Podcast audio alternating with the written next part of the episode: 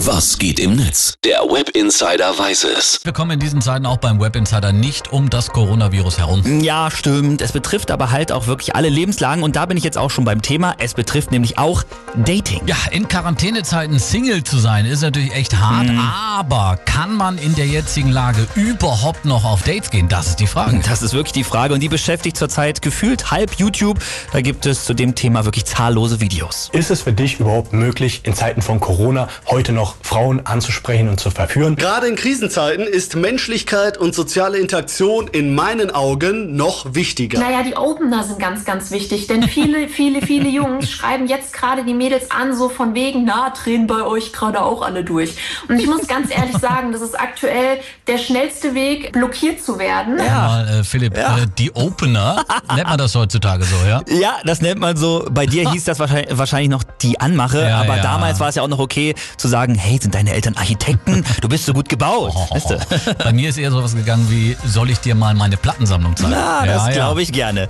Also ich will mir das aber gar nicht weiter vorstellen, ehrlich gesagt. Schauen wir schnell ins Netz. Äh, Liz stellt da bei Twitter nämlich eine interessante Frage.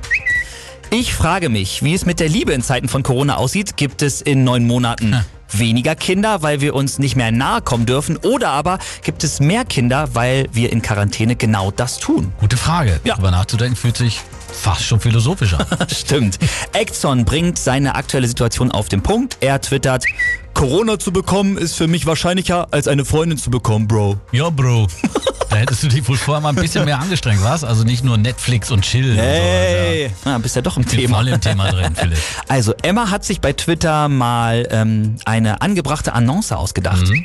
Sie, keine Risikogruppe, keine Symptome, sucht ihn für romantische Spaziergänge mit mindestens zwei Meter Abstand und gemeinsame Klopapiereinkäufe. Wenn du Mediziner, zum Beispiel Virologe, Ü45 und Podcaster, gern im Öffentlich-Rechtlichen bist, dann melde dich, Christian. Ja, Christian Drosten, der Virologe bei der Charité, Ja. der ist ja momentan ein wirklich gefragter Mann. Ja.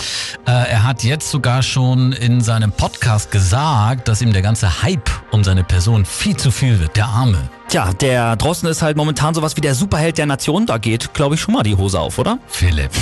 Ehrlich Also jetzt. apropos, Philipp. apropos Rudolf M. Hausinger, der schreibt auch noch, nachdem die Pest besiegt war, feierte man im Mittelalter regelmäßig Orgien. Ist da schon was Ja, geplant? okay, wir sagen hier zwar immer, dass man immer positiv bleiben soll Ja. und äh, Licht am Ende des Tunnels und so weiter, aber an dieser Stelle brechen wir dann doch mal ab. Vielen Ja, Dank. okay.